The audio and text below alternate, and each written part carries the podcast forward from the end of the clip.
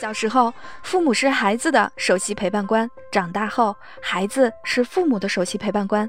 这里有思路的碰撞，方法的分享。首席陪伴官，一档有爱、有趣、有用的亲子陪伴电台。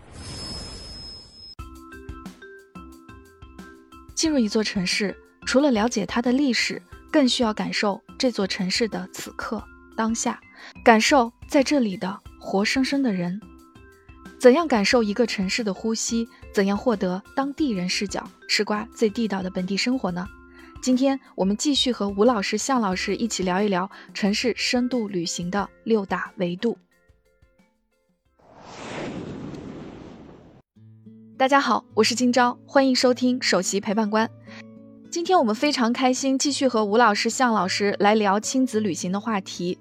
吴老师，我们上次说的是对一个城市的历史文化的探索，那么我们是可以用四个问题来引导。那今天呢，我们来聊一聊城市的现在。当我们走到一个城市中去，针对现在的人、现在的生活状态，我们又是怎样去打开的呢？这个当中呢，我们是从六个方向来进行。这六个呢，分别是：第一是我们会前往，嗯，现在当中呢，第一是当地人所居住的环境。好，前面我们也说到哈，当地人居住环境一定是有在地气息的一些人，有原住民他们所生活的地方。好，这种环境呢，在很多常规旅行当中，很多人会被忽略掉的，因为觉得，嗯，我来到这个城市一定要是看那种特色的啊，看稀奇，看我没看过的。但是如果说是亲子旅行当中的话，当地人所居住的环境，那这个是作为一个其中的一个很重点的一个元素。我不知道你们北京哈。你们北京当地人所居住的环境，你现在能够想到的有哪些？你举一个。我想的可能就是二环以内那些胡同啊，或者是，嗯，这个当然是老北京。但是其实像，我觉得像普通的地方，其实我我自己也是这感觉，好像也没什么呀，就是一般的小区，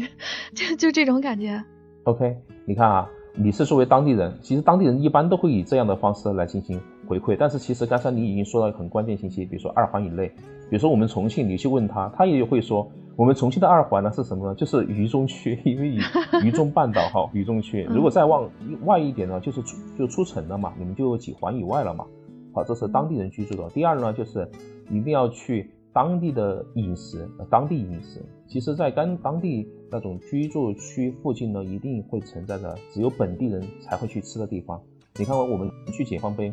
很多人就会在八一路好吃街去吃，就像去那个武汉的户部巷，那是全是给外地人修的啊，怎么吃什么那个内蒙古的羊肉串啊，各方面的哈。然后，但是其实就在一街之隔，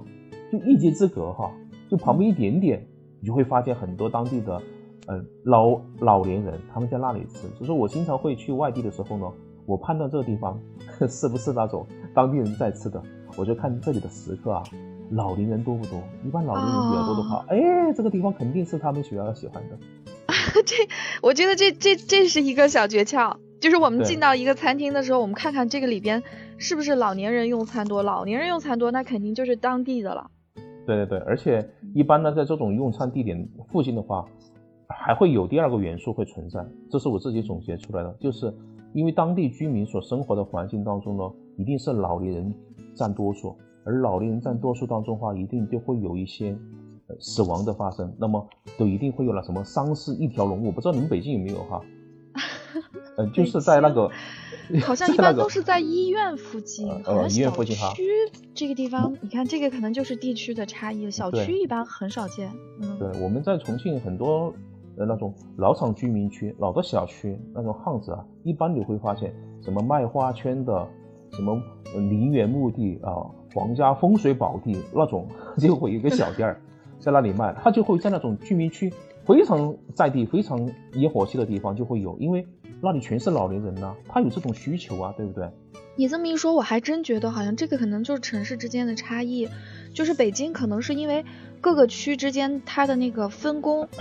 还有联通这种，就就已经非常嗯，就分得很，哎，对，文化化了嗯区域化了。呃，嗯重庆的话，因为你以前跟我说过，重庆它相当于说这个山那个山一个坝坝，另一个坝坝，然后它就会在这一个坝坝这儿，它就会把各种社会功能，嗯、相对来说比较全的有。集中在一起了。呃，比较集中。你像北京就非常明显，什么北面儿、西边儿它有商业的，就偏商业的，有偏艺术的，然后嗯，可能还有国际交流，它就是各个地方还是分工比较明确。像你说的，像这类型，它一般都分布在医院附近。我上次我去武汉的时候，其实我也发现武汉跟重庆有很多相似的地方。嗯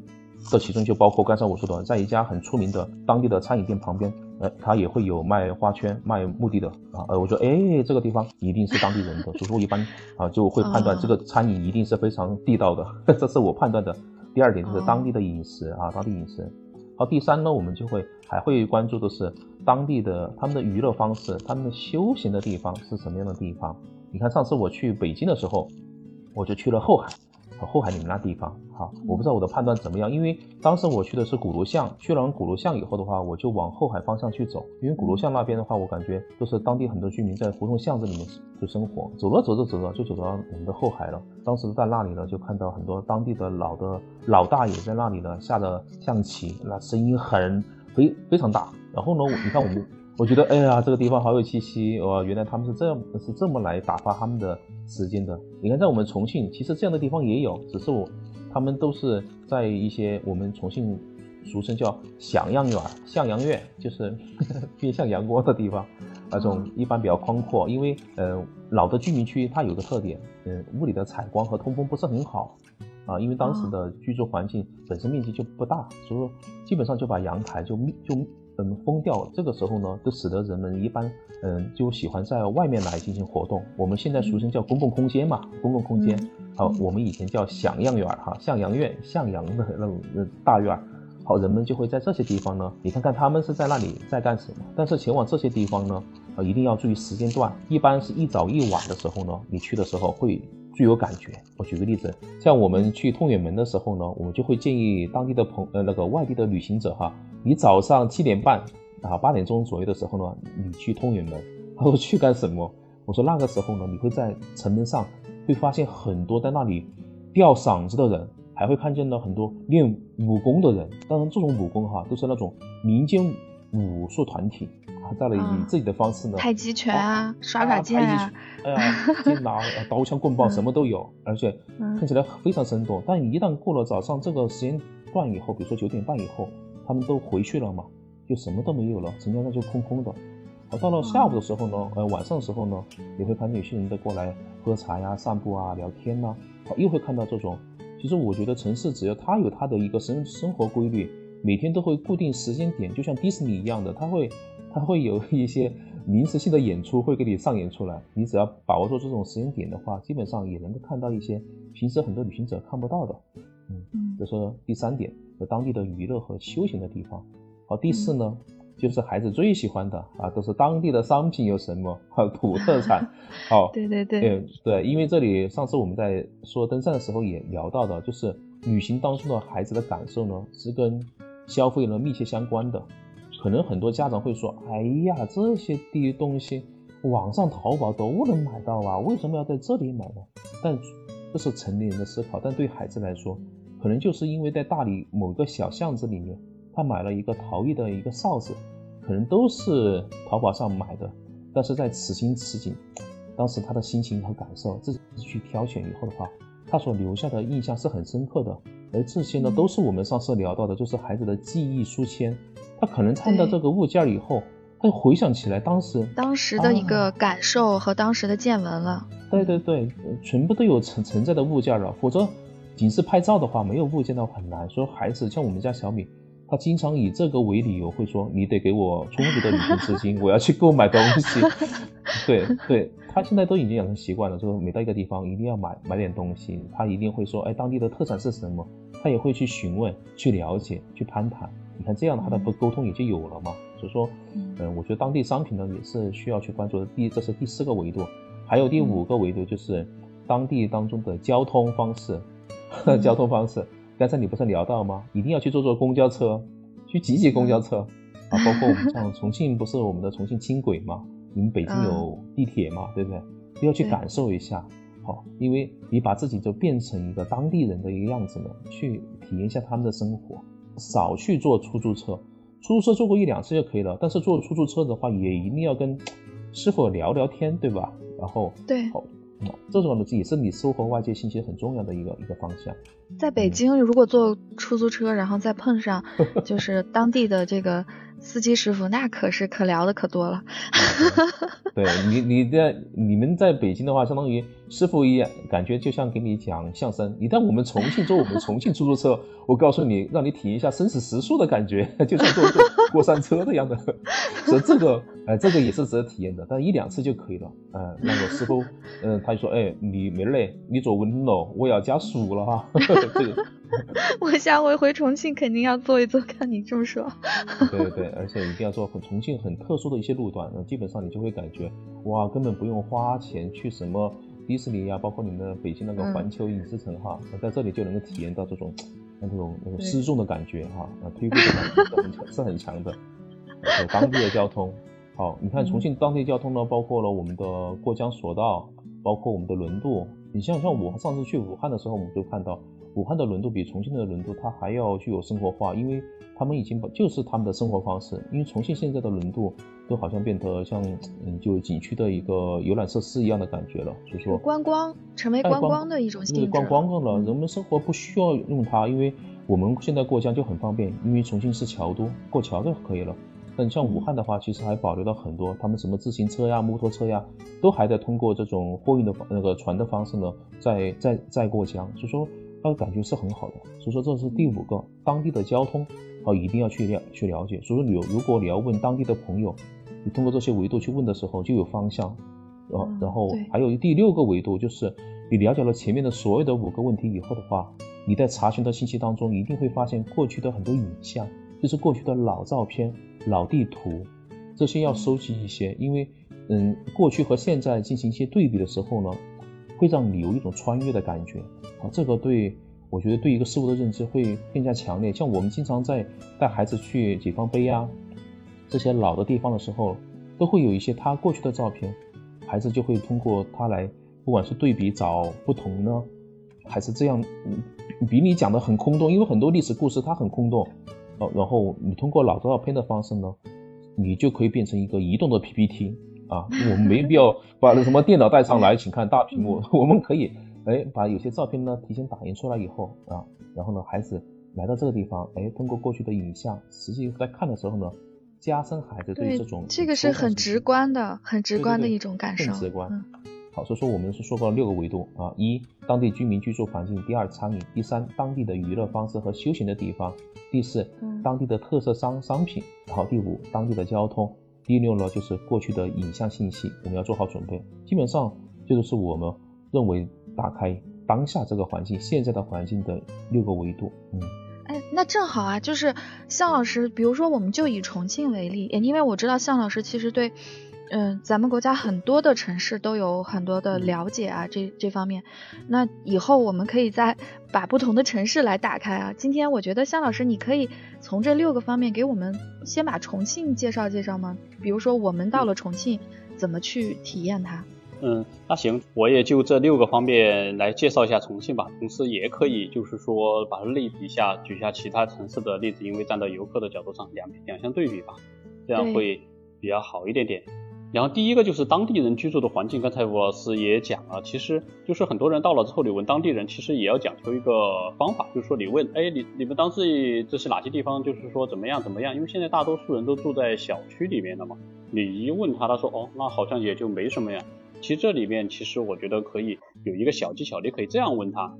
你说，嗯，你想想你小时候生活的场景是怎么样的一个场景，然后这样的场景现在这个城市里面还有没有类似的？能不能带我，呃，或者是推荐我去看一看？这个城市它在一直在更新换代，但是，有些地方它是从历史上从过去一直延伸到现在的，到了现在它还保持着以前可能一些印记，但是它又有旧瓶。然后装了新酒了，像这样的一点，而这个时候你又这样去问他，他他就会觉得，哦，是啊，我小时候像我们就会想到，哎，我们小时候重庆嘛，不是很多厂嘛，我们的厂子弟嘛，我们从小就是在这种厂里面长大的，哎，这个厂呢还有没有？有啊，像那个我们的想到的什么长征厂啊，嗯，像到我们想到一个铁路，就是像在军哥书周围的一个铁路山村，它是原来也是铁路局的一个那种相当于厂的小区嘛。哎，这个时候，哎，我说有这些地方可以去看看呢。然后这个时候你去看这些地方，这些地方还在。然后同时来说的话，它随着时代发展，它实际上也就是也是现代的一些生活方式了。所以说这个时候在这个地方，这个城市的历史在这里，这个地方实际上是一一脉相承传承下来的。所以在这里的时候，你是很能够看到那个这个城市的非常有特色的一种居住环境。同时，它实际上又不是那种过去，因为它现在是以现代的一种生存方式、呃生活方式在存在。第二个来说，你这样去问的话，其实当地人相当于就给了他一个提示，他能够更多的提供你一些信息。就像我说的，像北京，我说到四合院，然后我说的北京什么是地方去啊？他带到我的可能就是中国那些繁华小区了，但是这就没什么特色。然后问他小时候，他就会带我去看一些胡胡同里面的东西啊，然后就他就会。聊到他以前小时候在胡同中的生活，然后这时候就会看到，哎，以前他的生活是什么样，现在胡同的生活是怎么样的？哎，这个这个就是当地人的居住环境，你就能看到，哎，当地的居住环境和我们现在就是另外城市的居住环境有什么样的不同，它有什么样的特色，它的现在和过去有什么样的特色，然后所以说这个来说的话，就会有更深刻的对这个城市和居住环境有所了解。这是第一个方面吧，嗯，然后嗯，第二个方面的话，就是当地饮食这个来说的话，我觉得也我自己的一些小技巧吧，就是说我自己就是说到了一个城市，我重庆也是同样的，呃，我会去，比如说我是个外地人，我去喜欢去钻那种就是巷子，然后去那种老社，就是游客少的了，然后老社区的巷子，然后你感觉个地方周围看上去也不咋地，然后进去之后千回路转的那种感觉，然后突然你看见有一个店儿，你就觉得这个很不符合商业逻辑啊。你说这个店儿放在这里这么隐蔽，然后别人都看不到，那他做什么生意啊？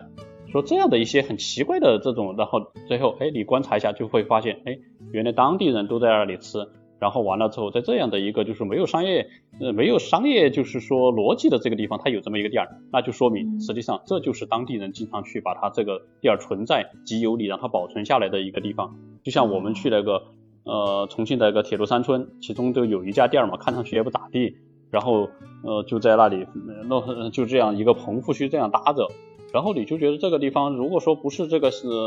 铁路山村这个社区的人，根本就其他人看这里面根本不会走进去，哎，看上去平常你过去看上去好像不在饭点的时候好像也冷冷清清的，但是你只要一观察，哎，到了饭点之后全部都是。全部都是人，而且都是街坊邻居，而且这些街坊邻居本来在家里可以做饭，但是他们都还要跑到这里来吃，就说明这个地方确实是酒香不怕巷子深的那种感觉。所以说，往往这些地方你就能够，它不一定很有名，但是你一定能让你尝到最地道道的那个本地饮食，而且这个过程中你可以跟他沟通说，哎，就像上次我和吴老师那样过去，然后小米当时就问，哎，他怎么上菜这么快了？然后我当时我们就让他去问嘛，然后就看到哗做起来，哇，那种香火气就完全不一样，而且可以看到最地道的川菜的重庆菜的一种做法，同时时刻都是当地的街坊邻居，然后你和他聊天。能够给到你更多的关于这些美食的信息，关于这个城市的一些信息。而且这种针对本地人的这种饮食，其实味道是要比这种针对游客的这种东西是更好吃的。在我印象中就是这样，因为游客嘛，反正经常在景区的东西，我都觉得一般都不大好吃，也不一定地道。反而就是要要到这种，嗯，深入到本地居民去吃的这种，才能真正吃到这个东西好吃的那个点。对，因为本地人嘴更挑嘛，就是说你 重庆火锅几万家，那能打动我本地人的？说句实话，像很多网红火锅，你去了之后根本就没本地人，你要问本地人，他根本就不去，他可能去的地方就是那种条件很简陋，然后完了之后一群人挤在那里吃那种。哎，因为本地人更关注的才是这个美食本身的味道和它的重庆味道。对。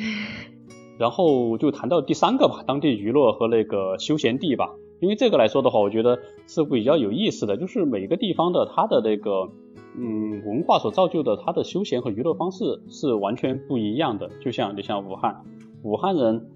他要去平常周末周日休闲的话，他都要和水相关，要不我在江边，要不在湖边，要不找个湿地。然后重庆来说的话，重庆人也是，哎，我到了这种周末周日休闲的时候，重庆人都喜欢爬山。实际上每个地方它的这种特色是不一样的，所以说这个时候的时候，我觉得去问，嗯，就是说本地人，你们平常周末周日去什么地方玩，然后就在城区之类的，实际上你会得到一个，就是说可能他觉得本地人觉得啊，这个地方也没什么，但是可能就像吴老师说的，对于外地人来说，他觉得哎，重庆人为什么周末周日都喜欢爬山呢？这在北京人觉得好像，呃，不是上海人觉得啊，这好像不太可思议的一个事情，但是在重庆它是一个。很习以为常的事情，实际上在这样一个休闲地，实际上也蕴含着这个城市的一些特性和它的一些文化在里面。说这个就像我们推荐比较推荐，就是周末之日去下歌乐山呐，去下鹅岭。因为为什么像鹅岭，这其他外地城市很难想象，在城市中间有座山，而且这个山就在市中心。而这样的一座山，实际上聚集着重相当于重庆历史的一个断面，在里面很多很多的密码是可以探寻的，包括是。嗯，歌乐山这些地方，然后完了之后你会去到这个地方，你看根本就没有外地游客，然后而且是每一个时间段你会发现的人都不一样，像鹅像鹅岭，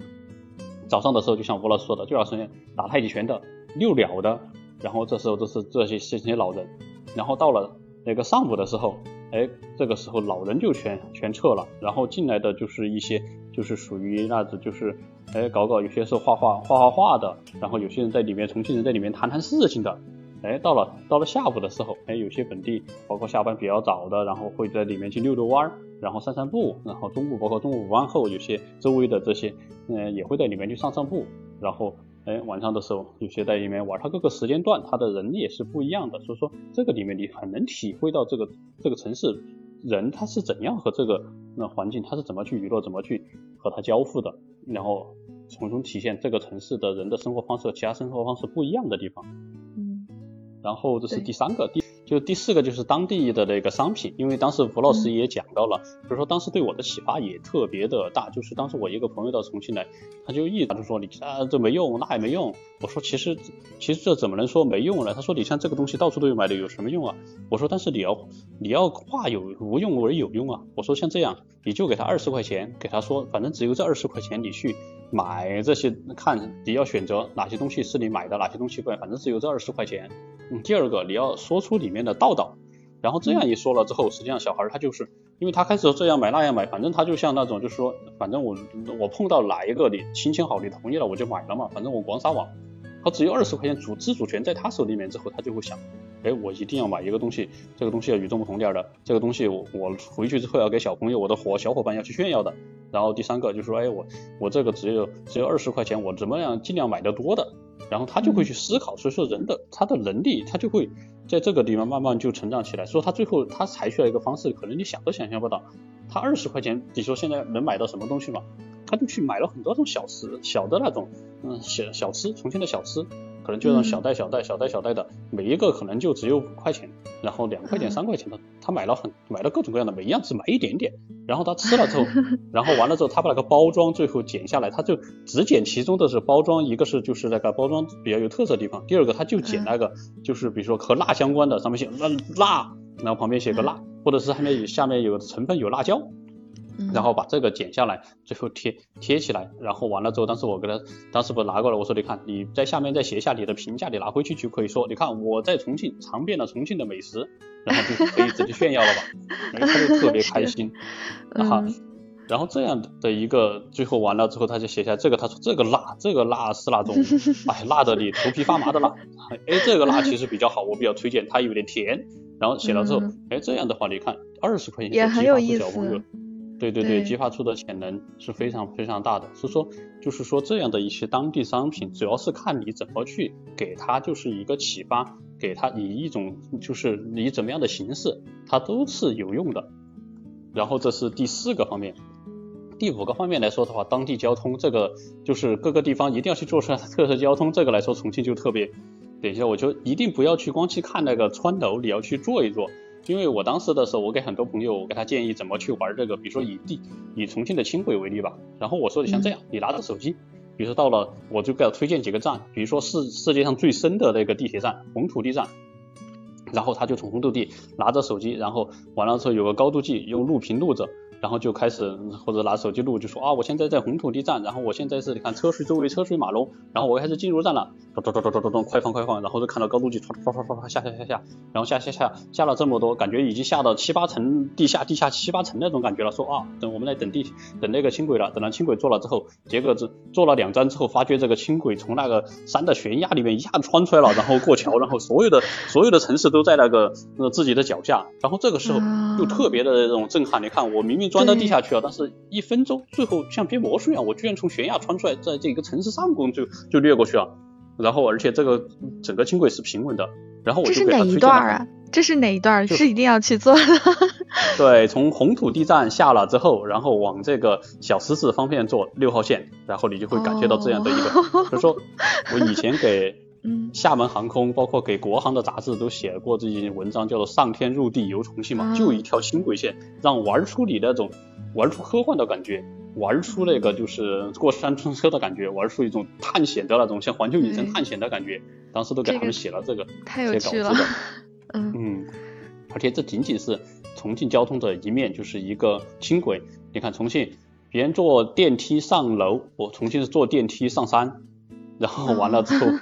很多很多的，而且有扶梯上山的。你看像皇冠大电梯，坐着扶梯上山，也有哎坐着直梯上山的，比如说凯旋路大电梯，包括现在都还在很多地方在用的，嗯，就是各种各样的电梯上山的。然后这这些这样的交通工具多得不得了，包括索道这些。然后说是这个才是需要去体会的，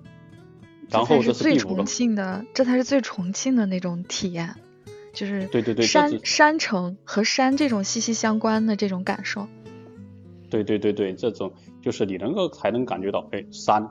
在这个和城市，包括这生活方面的方方面面，最后你你最后我们自己看那个剪辑的时候，回回来的时候。都觉得哇，这太神奇了！你就感觉哇，下到这里面一会儿上山，一会儿下来，一会儿入地，然后完了之后周围的这种景象，周围的就像放电影一样，你感觉你不是在坐在一个轻轨的车厢里面，你感觉就是坐在一个哇这个三 D 的那个电影里面，你会感觉到一会儿城市人的忙忙碌碌，一会儿就是上山下下水的那种感觉，然后一会儿就是以上帝视角，一会儿又是仰视天仰视整个那个城市的那种感觉。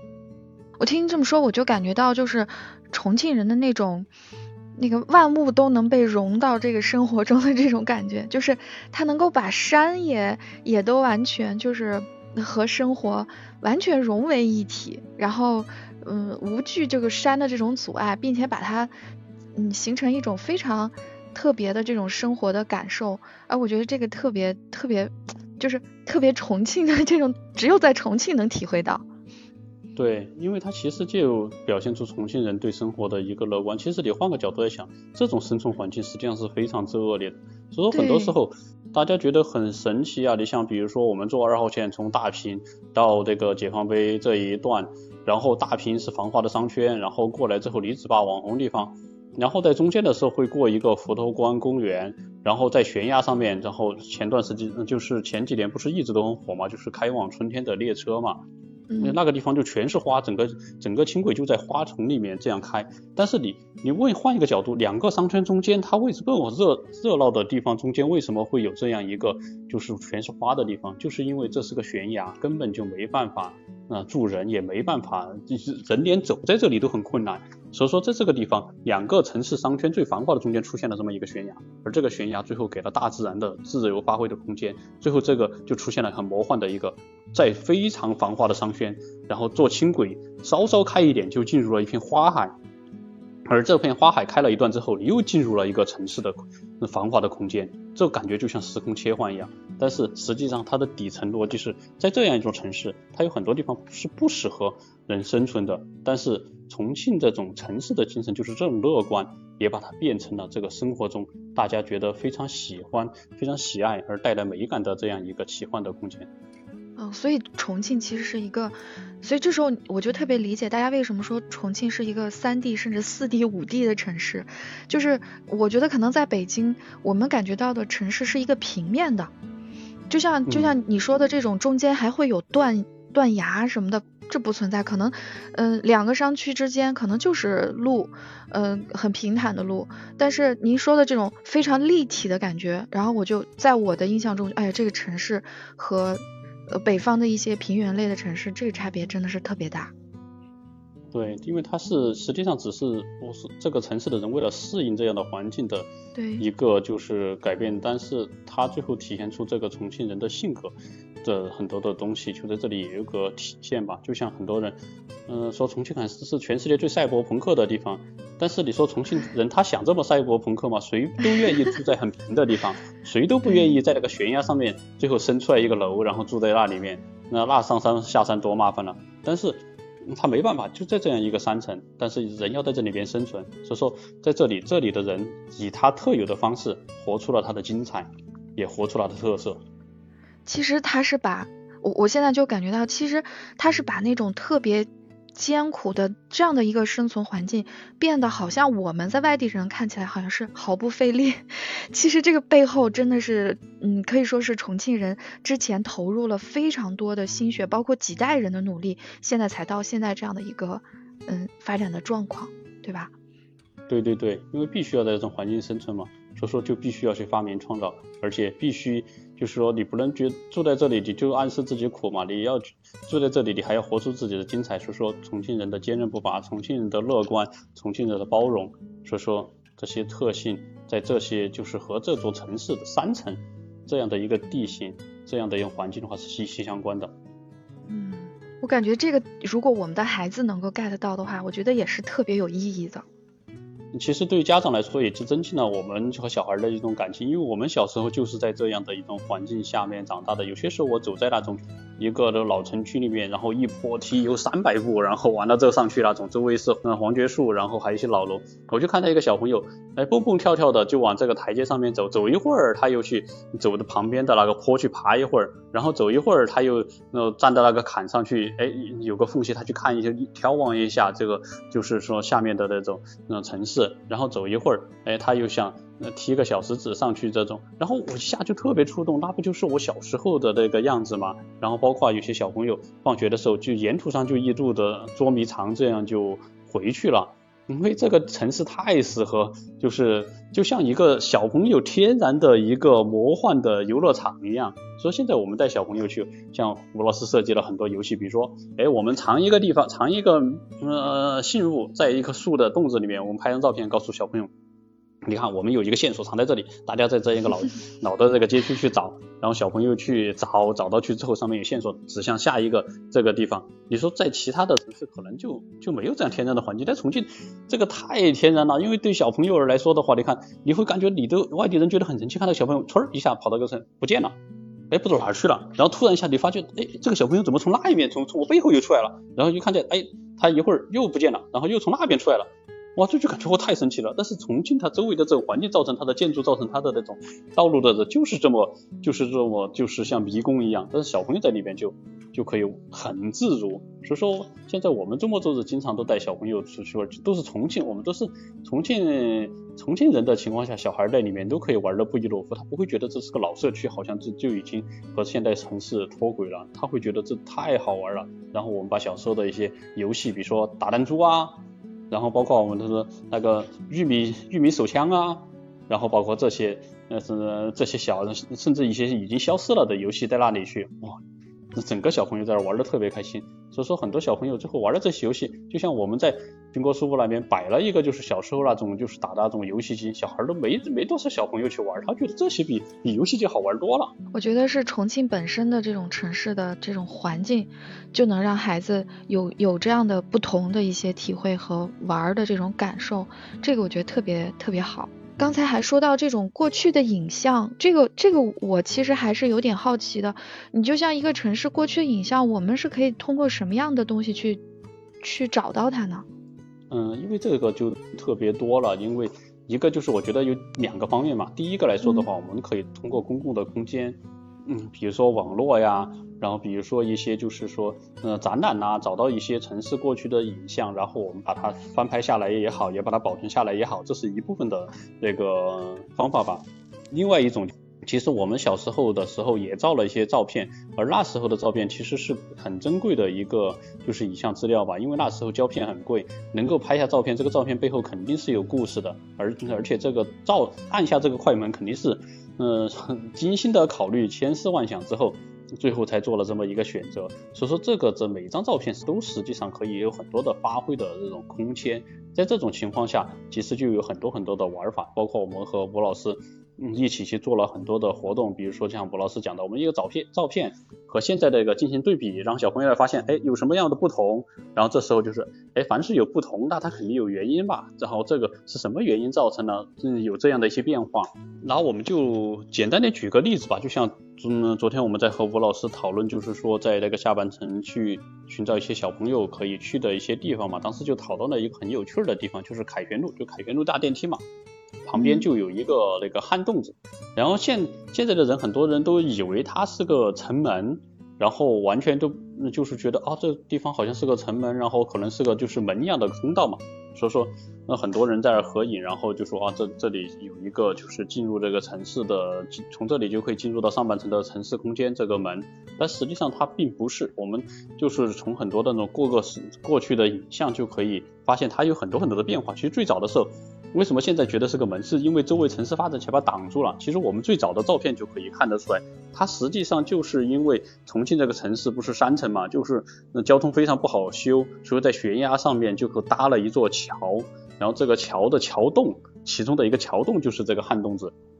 然后到后来的时候，它是它是一个桥洞，其实并不一开始的时候并不是门，对吧？对对对对。它是一个桥洞，然后现在很多周围发展起来了就看不到了嘛。所以最早的时候我们可以看到，哦，原来这个时候就可以看到，哦，原来其实重庆人建这个城真的很不容易。你看以前，以前这个我们理所当然觉得重庆有这么多路，但是实际上以前的时候修这每一条路实际上真的是很不容易的。你如果放在那个时代，就在悬崖上面要修这么大的一座桥，然后完了之后把这条路支撑在悬崖上面。那是多么不容易的一件那个事情呐！可以看到当时的重庆有多么的陡峭。说这个老照片，哎，最后这有这么一个。然后第二张照片就是我当时去拍摄的，我当时去拍摄的这个，它不是有个洞子吗？旁边还有两个洞子。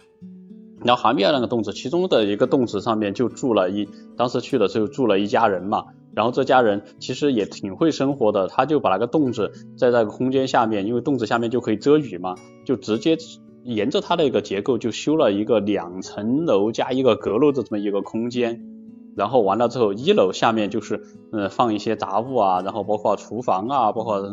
呃一些功能，然后二楼是他居住的楼梯上去，然后三楼的话，然后是一个就是说一个是晾晒衣服，小朋友有些是在上面做作业吧，然后在这样一个洞子里面居然还建了这么一个小的一个。那房子，然后住在住在这里面嘛，当时就觉得特别这个特别有意思，因为从来在其他地方都都很少见到这种吧。然后而且当时和进去和他这个住在里面的呃就是呃住户嘛，一个老婆婆跟他聊了他们在这生活，然后还把他把这个这这么小的一个空间，然后功能区布置，整个人在这这么狭小的地方，人在里面走动也不会出现这种拥堵的情况，还进做着了就是很多他自己的一些思考。然后就特别有意思，然后还小朋友在里面生活，你能感觉到特别烟，那些烟火气的那种感觉。哎，我要做作业了，搬个小板凳在那个阁楼上面去边做作业，还能边能看到周围的小伙伴。然后完了之后，然后完了之后，有些时候在下面一拍，他不是我当时第一次拍的时候，那个小朋友说，哎，你在干什么？哎，我说你在哪儿啊？他说我在这儿啊，那给我招手，我就上去。啊，我说你这个完全是个瞭望台啊，他就跟我说，我在这里，光线又特别好，然后我还能看到周围的小伙伴来叫我，多好啊，多自豪啊。哎，就特别特别有意思，然后最后你会发现，哎，最后从这个桥的城市发展人多了之后，它最后变成桥的下面也被人嗯运用起来，然后做了一个住宅。然后后来吴老师去了之后就说那个，就现在不是就改造了嘛，就是这棚户区改造，觉得影影响市容，然后就把清走了嘛，清走了之后现在就又空空着了。然后这个时候我们带小朋友，但是周围的很多那种生活方式都还在，但是就唯独那个里面就再也没有人住人了。所以说把三张照片这样一对比，然后让小朋友来说，你看为什么从这里变成了第一张照片变成了第二张照片，第二张照片为什么变成了第三张照片？然后在这个时候，然后你通过很多的问题，然后包让他去进行一些思考，然后他就会他有自己的很多的看法，然后同时来说，在这个里面的城市发展的这个这个过程。那也很多很多的东西也在里面就就讲到了，他也通过这样一个照片的变迁，他能也能够理解了。不是的话，你跟他讲啊，重庆经过了怎么几个阶段，这个造成的阶段，第二个人口扩张过程的阶段，然后第三个，然后城市要升级提档升级的阶段，然后小朋友听着多枯燥啊，但是就这么一个动词，然后你就可以问他，哎，为什么最后要住人呢？然后完了之后的扩肯定是扩城嘛，然后这种情况下扩城人住不下了，就往外面去扩，然后这种空间不够，大家就利用所有的空间就要去你居住下来嘛。然后扩城完了之后，哎，现在城市发展、经济发展了，那这种情况就是城市的功能要提档升级，城市要美化的这个是需要了。那这些地方那就必须要迁出去，然后要怎样做？然后现在你甚至旁边不是有个未来的规划嘛？就说啊，这个地方以后要变成重庆的一个网红点。山这边是这么多大的台阶，走上这个旱洞子，最后从下半层到上半层提档升级之后，就是是怎么又成为一个向外地人未来打造向外地人的一个名片，让通过这个窗口来了解重庆的呃重庆城的。特点和重庆城演化的一个历史，所以说这样一个脉络，你通过几张照片，包括对未来的规划图，你串起来的就是一个重庆城市发展的这样一个呃主题和脉络，让小朋友通过他自己的探寻，就把这个脉络梳理的清清楚楚的。哎呀，我觉得 这个这个好有深度啊！我就感觉，如果是我们带着孩子这样去了解一个地方，感觉这对孩子来说的影响也会很大。就一个是他自己通过影像的这种探究，自己本身的直观也非常直观，而且呢，这种时间的这种变迁中发生了什么事情，他对城市的这种感知也会变得更加深入。哎，我觉得这个特别好。对，就像因为吴老师说，就是我们为什么要设计啊？首先。让小朋友学的东西，首先他要感兴趣，所以说这个时候他就会发出几个声音。第一个，让他看第一个照片的时候，他因为他现在看到周围是挤挤攘攘，全是城市中心嘛，你让他看到原来它是一座桥的时候，小朋友是就会发出咦，怎么会是这个样子的呀？他会发出咦。然后你第二张照片过去之后，呃，你会发现哇，这个洞子里面还住着。他说啊，这里面居然住人。然后这是第二个感叹。然后第三个，最后现在就是没有了，他又会发生感叹感叹，所以说这这个三声感叹就是实际上背后什么，就是他感兴趣了，他要去问一下为什么了，他去探寻一下为什么了，然后哎，这个时候学到知识就有谱有戏了。今天被震撼和感动到了，吴老师给出的城市深度体验的六大维度真的是非常实用又具有启发意义。